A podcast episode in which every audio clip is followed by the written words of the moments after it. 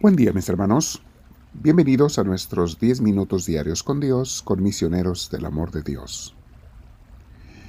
Algo que tenemos que tener bien claro mis hermanos es que Dios quiere que estés bien. Quiere tu bienestar. Te quiere bendecir. Pero ese estar bien, ese bienestar que Dios nos quiere dar, no se da sin Él. Él es la fuente de nuestro bienestar, de nuestra paz, de nuestro gozo. Entonces la gente que quiere, mis hermanos, hacer una vida aparte de Dios y estar bien, ser feliz, algunos tienen el descaro de decirle con no con estas palabras, pero con sus acciones o con otras le dicen, Señor, dame la felicidad, pero no me estorbes, pero desaparecete de mi vida, pero yo te busco cuando a mí se me antoje y cuando a mí me nazca voy a ir a buscarte. Hay personas que tienen el descaro de decirle eso a Dios, mis hermanos, y luego dicen, ¿por qué Dios no me da felicidad? ¿Por qué Dios no me da paz o no me da esto o aquello? Nosotros ya estamos aprendiendo mucho mejor que eso, mis hermanos a vivir con el Señor. Y te felicito, mi hermana, mi hermano, porque estás dándole este tiempo a Dios, no para que Él haga nuestra voluntad, sino para que yo haga la de Él. Y entonces es cuando descubriré lo que es vivir en paz, en su gozo, en su tranquilidad. Te invito, mi hermana, mi hermano, a que te sientes derechita, derechito. Vamos a respirar profundo. Vamos a dejar que Dios nos llene de su paz,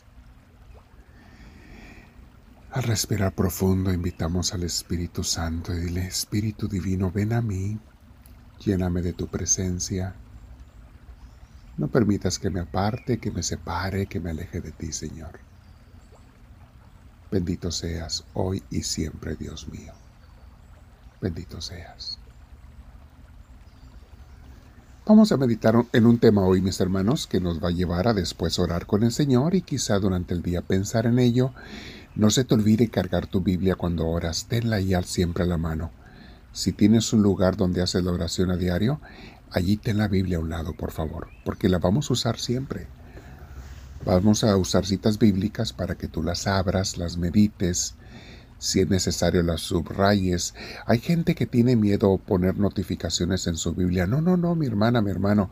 No hay nada más hermosa que una Biblia bien usada, donde la gente pone notas en los márgenes, a veces subraya versículos que le dan mucha luz, que le ayudan. Tiempo después vuelves a abrir la Biblia y te lo encuentras ese pasaje subrayado y vuelves a recordar y a recuperar y a renovar ese, esa luz que recibiste en aquel, en aquel entonces. Ah, hazlo, mi hermana, mi hermano. Utilízala para lo que Dios nos la dio, para meditar, orar, para estar con ella a través de ella para encontrarnos con Dios, porque lo importante no es tanto la Biblia, sino Dios, quien nos da su palabra allí. El título de hoy, mis hermanos, se llama Las mentiras que te cuenta tu mente. Todos tenemos una voz en la mente, mis hermanos. Alguna gente piensa que están locos. No, no, no, no, es normal. La voz de tu mente es una voz que todos tenemos y que constantemente nos está hablando ante lo que hacemos y no hacemos, lo que vemos, lo que juzgamos, es esa voz de la mente. Nos dice o nos dice cosas de nosotros mismos y algunos sin darse cuenta dejan que esa vocecita los haga sentirse menos, los minimice, los desprecie, los haga sentir que no vale. Esa voz es normal, mis hermanos, pero no te tiene que dominar, claro que no. Tiene que estar a tu servicio y tú la puedes modificar. Es la voz de tu mente, tú la puedes cambiar. A veces la mente, para la gente que no la controla, le dice cosas negativas como tú no sirves, estás llena de defectos, tu vida no sirve para nada, eres un fracaso, no mereces que te amen, nunca vas a progresar, etcétera, etcétera. Puros pensamientos que te destruyen tu ánimo, tu entusiasmo, tu paz. Y déjame decirte, mi hermana, mi hermano, que esa vocecita está muy equivocada. Esa vocecita es formada por las cosas que aprendemos en la vida, las cosas que oímos y muchas veces los malos juicios que nos formamos. Y cosas malas que nos enseña la vida y personas. Algo que tenemos que aprender es a ignorar esa voz o cambiarla por alguna voz positiva. Cámbiala de yo te voy a aconsejar por las ideas de Dios, los pensamientos de Dios, que te dicen algo muy diferente a las mentiras que esa voz te puede contar. Fíjate lo que Dios te dice de ti mismo, para que no te dejes engañar por esa vocecita que todos tenemos, y para que aprendas a dominarla, o por lo menos a ignorarla. Fíjate qué te dice Dios de ti. Efesios 1:4. Dios nos escogió en Él antes de la creación del mundo, para que seamos santos y sin mancha delante de Él. En amor nos predestinó para ser adoptados como hijos suyos por medio de Jesucristo, según el buen propósito de su voluntad. Palabra de Dios. Tú eres tan importante para Dios que Dios te escogió, pensó en ti, te planeó antes de crear el mundo, mi hermana, mi hermano. Esto no es poesía, esto no es imaginación, esto es realidad es palabra de un Dios infinito y eterno, un Dios que para quien el tiempo no existe, para quien todo es presente y para quien cada persona y cada criatura, no solo las personas, los animales, las plantas, los planetas, cada criatura está presente en su atención. Cada quien es un ser muy amado de Dios.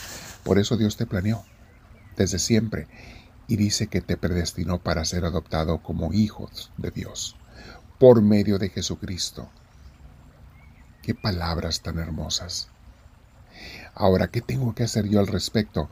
Escucha Juan 1.12, el Evangelio de San Juan, capítulo 1, versículo 12. Mas a cuantos lo recibieron, o sea, Jesús, oílo bien, de eso está hablando Juan.